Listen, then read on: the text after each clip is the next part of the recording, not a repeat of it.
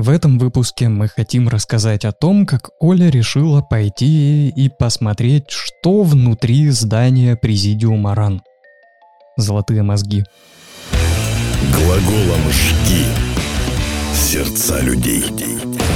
Да, каждый раз, когда я приезжала или находилась рядом со зданием РАН, Российской Академии Наук, мне было интересно посмотреть на интерьеры изнутри, проникнуть золотые мозги, так сказать. И поэтому я решила воспользоваться возможностью и сходить на конференцию селекционеров с моим приятелем Николаем, который провел меня туда каким-то волшебным, волшебным тайным образом, да, через черный ход. Вот как я попала в здание. Меня это даже сразу удивило, потому что... Ну, ну, а почему? Почему попасть на конференцию селекционеров можно только через задний проход, если у тебя нет э, какой-то там, я не знаю, квалификации, если там пропуска нет? и- и Почему об этой конференции никто не знает? э, Почему любой человек с улицы не может открыть дверь, зайти на конференцию и послушать что-нибудь интересное о достижениях селекционеров в России? Ну, я думаю, что мне повезло туда попасть, во-первых, потому что эта конференция была приурочена к праздничному событию, 135-летию со дня рождения российского ученого, селекционера, биолога, ботаника э, Николая Ивановича Вавилова. И также там обсуждались какие-то текущие открытия, которые произошли там у различных селекционеров, ученых. Вот. Все-таки наука, она в стране защищается. Какие-то сферы науки защищаются, наверное, тайной. И поэтому оправдано то, что это не вседоступно. Если бы это были какие-то, наверное, обсуждения суперсекретных технологий, я бы туда не попал даже через черный ход. Вот, и то есть есть что-то, что оправдывает такое А мне кажется, что наука должна быть открытой и доступной, и ее нужно популяризировать. Меня очень радует, что сейчас существует очень много каналов на YouTube, я на многие подписан, многие смотрю, с выступлениями популяризаторов науки. И меня радует особенно, что эти люди умеют выступать и интересно рассказывать о тех сферах, в которых они работают э, и хорошо разбираются. Некоторые из них умеют простыми словами рассказывать сложные вещи. И вот ты смотришь что-нибудь там о молекулярной биологии или там э, о чем еще, антропологии, и впитываешь в себя какую-то полезную информацию. Ну, мне это так, для общего развития, а если кто помладше, может быть, будет смотреть, заинтересуется и пойдет в какую-то из этих сфер. Мы это с тобой обсуждали и пришли к выводу, что наука не очень популярна сейчас в стране. Ну, во-первых, она не очень хорошо финансируется, поэтому в основном ученые работают на голом энтузиазме, если им не удалось там где-то как-то продвинуться, какие-то лаборатории частные, коммерческие открыть. И поэтому вот все базируется на интересе, на рвении людей, на энтузиазме. Вот мне интересно, я хочу, это мое призвание. А откуда человек узнает, что это его призвание, если люди собираются за закрытой в тайном дверью, в обществе тайном обществе, под селекционеров. ну, это звучит, это и выглядит так, это интересно. Вот это здание, золотые мозги, оно такое монументальное, такое необычное, вот эти вот золотые мозги, когда я вообще впервые их увидел, они произвели на меня такое неоднозначное впечатление, потому что выглядит это зловеще немножко. Золотые мозги, такое грузное здание, и там внутри не попадешь туда, а там внутри, где-то там, в темных коридорах ходят темные ученые в мантиях, никому не рассказывают о своей науке, а вокруг ходят дураки. Вокруг этого здания, там на смотровой площадке сидят, э, фотографируются, рядом на другой смотровой площадке винишко пьют, и все им хорошо, а и никто даже не знает о том, что там внутри происходит наука. Ну как так? Ну да, я согласна с тобой. Думаю, что стоит разделять все-таки какую-то суперсекретную науку и общедоступные какие-то факты, которые могут рассказать э, обывателям ученые. И вот я хочу поделиться, наверное, моим впечатлением непосредственно от конференции, что бросается в глаза. Очень маленькое количество народу. Там было мало людей. Все эти люди так или иначе имеют отношение к отрасли сельскохозяйственной. То есть это не какие-то рандомные ребята, типа меня пришли послушать, а вот действительно такая приватная атмосфера была. Это первый момент. Второй момент касательно, ну, наверное, возраста, возрастных групп выступающих. Вот эти вот ученые, которые выступали, это люди такого в большинстве своем пожилого возраста. И это не может не бросаться в глаза, потому что мне стало немного страшно. Я подумала, а что будет, вот когда эти люди уйдут из профессии, есть ли вообще какая-то замена достойная. Вот. И по сей день вот эти люди работают там на энтузиазме на каком-то, на голом, я считаю, исходя из, того, из той информации, которую они там выдавали про низкое финансирование. Почему-то на Западе, я думаю, даже гордятся этим науками, а у нас никто не знает. То, что это был день в честь дня рождения русского селекционера, вообще я училась, мое первое образование — это сельскохозяйственная академия, то есть профильная. И она связана с сельским хозяйством. Как неожиданно. Неожиданно, да. И про Вавилова, в принципе, я слышала там на какой-то дисциплине, у нас было растеневодство, и вот там упоминали про Вавилова, поэтому фамилия, в принципе, была мне знакомой. И когда э, выступающие начали рассказывать историю жизни этого ученого, я думаю, что можно в отдельный подкаст даже вывести, поговорить про каких-то гениев отечественных. Не буду вдаваться в подробности, но когда стали рассказывать вот про то, какой вклад внес Вавилов в развитие отечественной биологии, как он ездил в экспедиции, получал там, привозил сорта культурных растений, которые обеспечили народу еду просто и продовольственную безопасность. Я пришла в ужас, мне стало стыдно от того, что я не знаю плюс-минус этого человека, что многие не знают из моих знакомых, которых я потом спрашивала. А знаете, кто такой Вавилов? Все говорят, нет. Угу, да. И вот тут обидно, да, стало. Ну и непосредственно сами выступления. Это конференция, получается, научная конференция. Что на них делают? Туда съезжаются какие-то ученые умы, плюс люди там заинтересованные, может быть, это бизнесмены, у которых есть какие-то там хозяйства, да, и делятся друг с другом своими исследованиями, своими открытиями. Кто-то провел какое-то исследование, какую-то работу по селекции, например. Вот сейчас я зайду в Google, что вот он говорит про вообще профессию селекционера. Селекционер занимается выведением растений сельскохозяйственных культур животных, создает новые высокоурожайные морозоустойчивые сорта семян растений, подбирает сорта для определенных регионов, тестирует новые виды растений, организовывает правильное хранение и выводит новые, более жизнеспособные породы домашнего скота птицы. То есть это действительно важно. Ну и что получается? За закрытыми дверьми мероприятия, где очень мало людей, выступают в основном старики. И самое главное, мне кажется, это то, что ты сказала сразу же, когда вернулась с этой конференции, что э, вот вроде бы интересные вещи обсуждают, но так неинтересно это делают. Вот, к этому я хочу э, дальше подвести. Я понимаю, что это закрытая конференция. Там очень много терминов, таких специализированных в их докладах. Даже отбросив эти термины, слушать было очень скучно.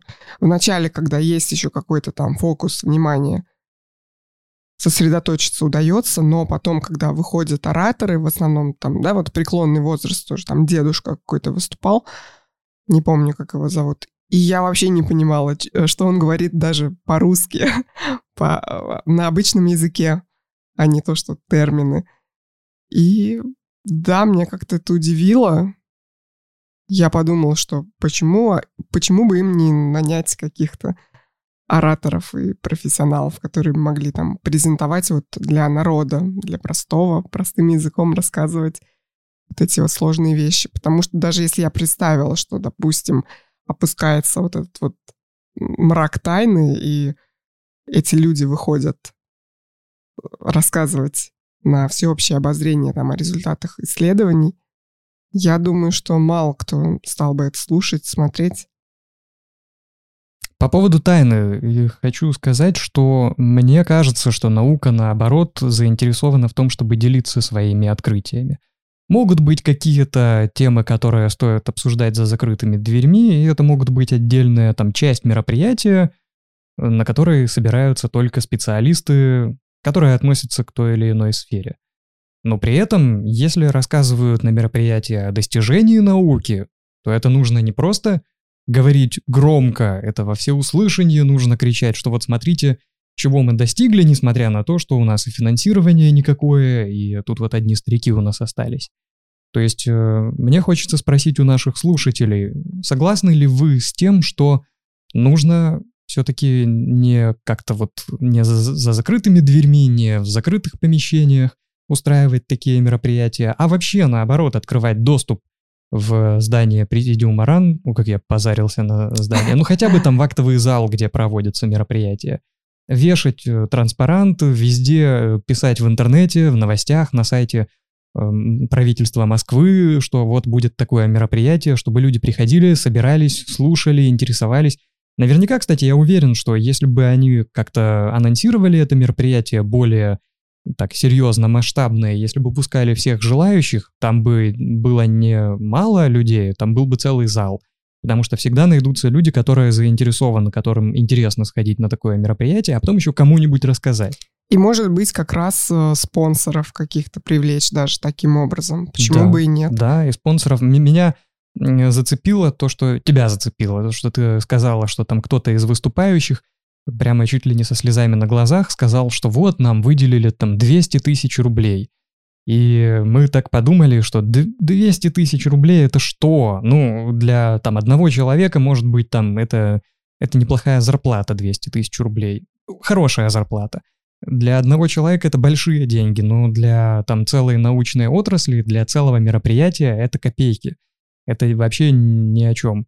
А они вот так радостно говорят о том, что с такой благодарностью, что им выделили эти копейки. Может быть, выделяли бы гораздо больше, если бы знали об этом, если бы были заинтересованные люди. Да, еще э, мне стало грустно какой-то грустный подкаст. Я сегодня на лирической волне. Мне стало грустно от того, что люди, обычные люди, которые живут, они вот не знают о таких профессиях важных, об этих ученых, которые занимаются там выведением сортов растений. Мы просто приходим в магазин, там покупаем хлеб или картошку, свеклу, не знаю, капустку. И мы даже не задумываемся, как это все выращивается, откуда это все берется, и что существует множество различных там проблем каких-то у нас в жизни. Но ведь одной из важных проблем, вообще базовых потребностей, это потребность в пище, в питании. Вот, и, видимо, что у нас все хорошо с этим, что мы не думаем. Но ведь это благодаря труду других людей. Наверное, и не обязательно думать об этом всегда. Да, есть люди, которые занимаются выведением растений, есть те, кто выращивают эти растения, есть те, кто эти растения покупают и режут в салатик. Они не обязаны думать о том, как эти растения появились, но среди них могут найтись люди, которые бы заинтересовались и подумали бы, если бы им об этом как-то более доступно рассказывали.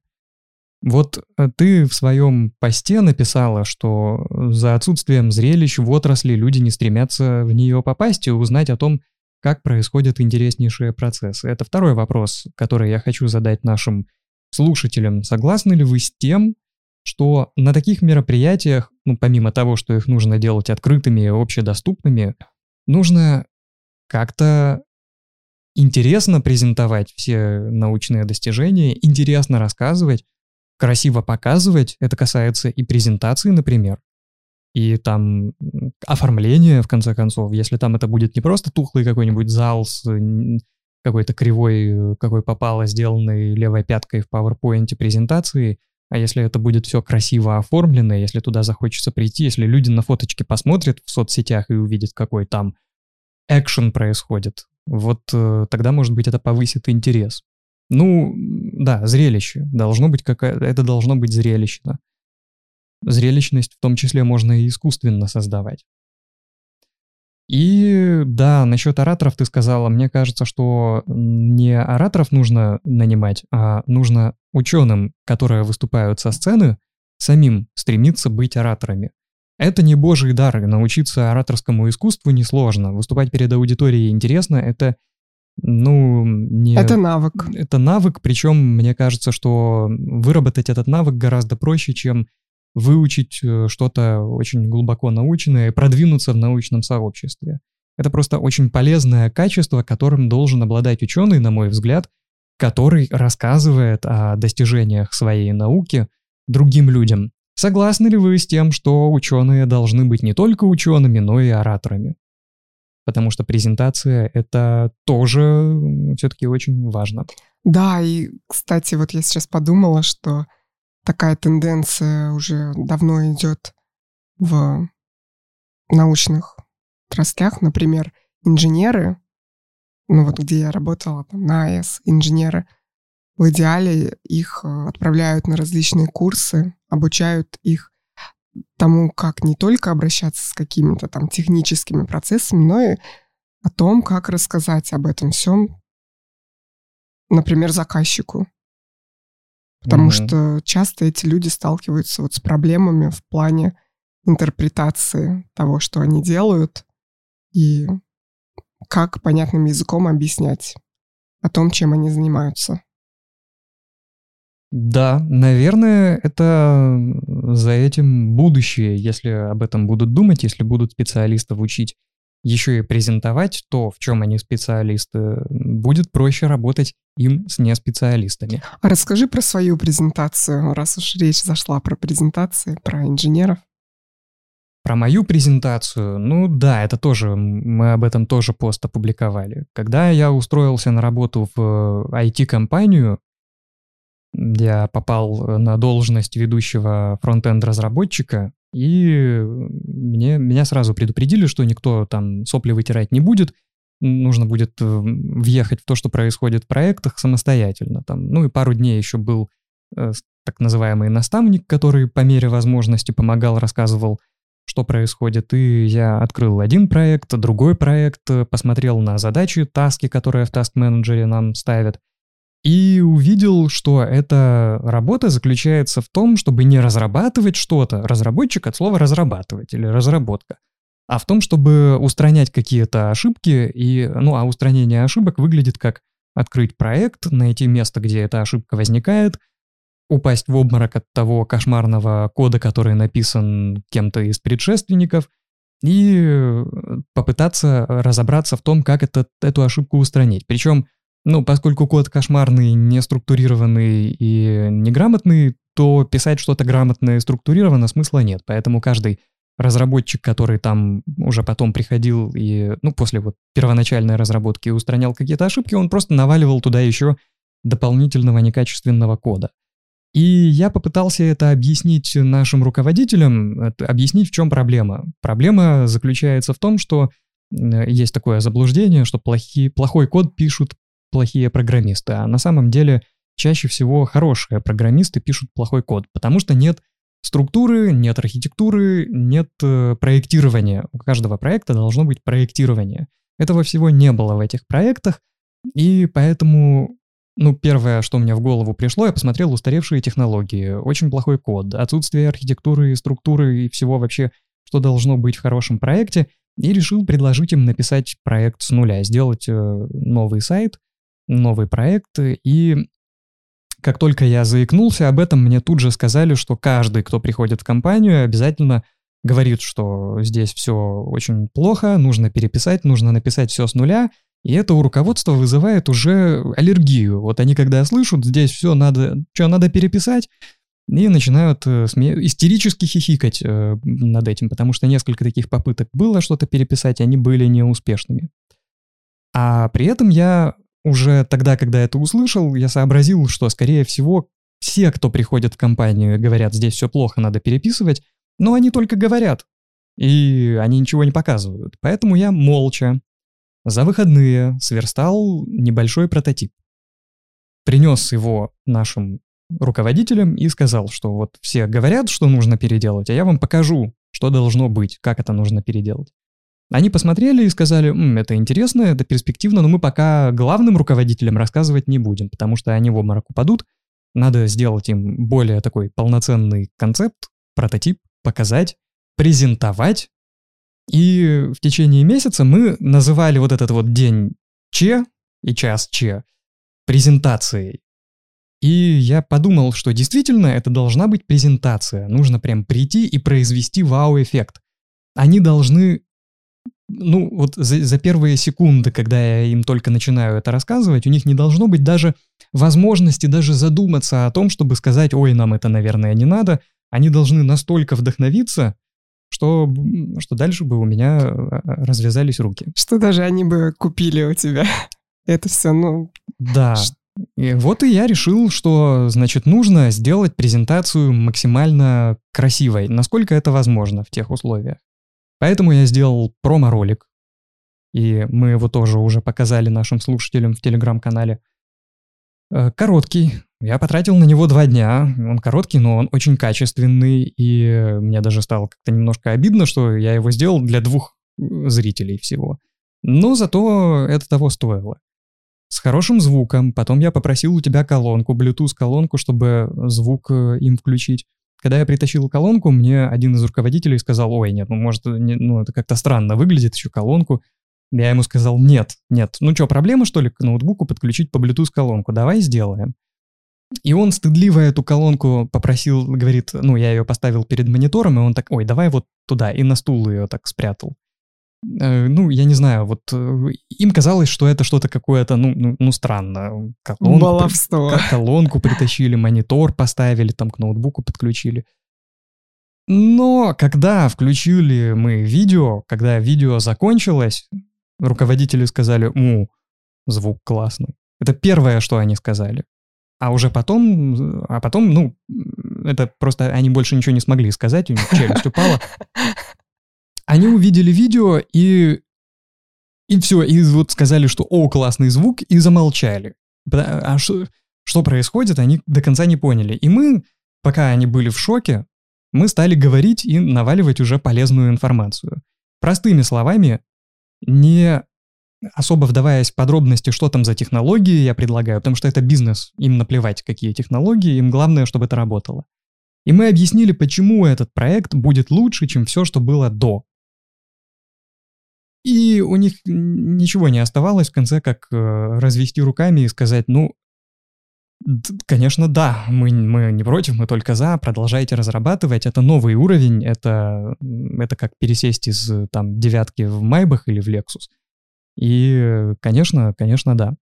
Я хочу сказать, что это, ну, вот, э, это ведь презентация никак не повлияла на качество проекта, который я делаю но повысила шансы на одобрение, потому что если бы я, во-первых, пришел и просто на словах рассказал, вот мы сделаем там SEO, мы там серверным рендерингом, мы там сделаем красиво, и будет современно выглядеть, они бы вот сто процентов, я уверен, сказали бы, что ой, нет, у нас сейчас нет на это времени, у нас есть основной проект, он хоть как-то работает и приносит деньги, это основная статья дохода компании, поэтому не сейчас, как-нибудь потом. Если бы я им принес просто прототип, они бы его так пощелкали, посмотрели бы, может быть, да, вероятность того, что они согласились бы, была выше. Но здесь с презентацией я просто исключил даже вариант отказа, потому что, ну, в моем представлении, в моей, как я люблю говорить, системе координат, нет варианта, просто отсутствует в моей вселенной такой вариант, что они бы отказались. То есть это невозможно просто для меня. Я это рассматриваю как что-то невозможное. Но я не просто так это рассматриваю, у меня есть для этого повод. И Я убежден, что хорошая презентация — это залог успеха, залог стопроцентного успеха. Потому что даже самый хороший продукт нужно презентовать. И если продукт хороший, есть вероятность, что ты его продашь, но с хорошей презентацией ты его продашь еще вероятнее до 100, со стопроцентной вероятностью. Если продукт плохой и у него хорошая презентация, пример — это ну, все современные там курсы у инфо-цыган. Успешный успех, как зарабатывать деньги и прочие такие вещи. Мы знаем, что они делают крутые презентации, крутые видео, выступления там со светом, со звуком, со всем. Содержание там никакое, но люди идут, потому что вау, какая презентация. Ну, и плохая презентация в то же время может закупить хороший продукт, потому что если сделать хороший продукт, и может быть он сам бы по себе сработал, и при этом сделать плохую презентацию, которая будет отвратительно выглядеть, неинтересно, скучно и э, банально избито, и, ну, вот в стиле, э, я так понимаю, презентации, которые делали выступающие на конференции. Это может э, вызвать обратную реакцию. Знаешь, я так подумала, что мне вот сейчас пришло в голову, возможно, есть э, какая-то взаимосвязь вообще с самим понятием презентации, с сущностью презентации. У многих людей, насколько я знаю, и у меня даже там до какого-то момента, само слово презентация ассоциировалось с набором слайдов. В PowerPoint. В PowerPoint, да. И с текстом, который есть на этих слайдах – люди, когда говорят, нам нужно сделать презентацию, и ты сразу думаешь, что нужно открыть PowerPoint и накидать какие-то строки. Вот что такое презентация. Презентация — это не какое-то действие там, да, когда ты рассказываешь о каком-то продукте. А презентация — это вот, э, вот этот вот объект, да, на самом деле презентация — это совокупность сущностей. Это и слайды или видео, как в моем случае, это и рассказ, структурированное выступление, это и может быть, могут быть какие-то другие детали, например, звук, свет, это тоже составляющая презентации. Да, и когда вот э, на учебе, например, мы какие-то проекты защищали, то есть тоже говорят, а кто будет делать презентацию? Это не вызывает вопросов о том, кто будет рассказывать про проект.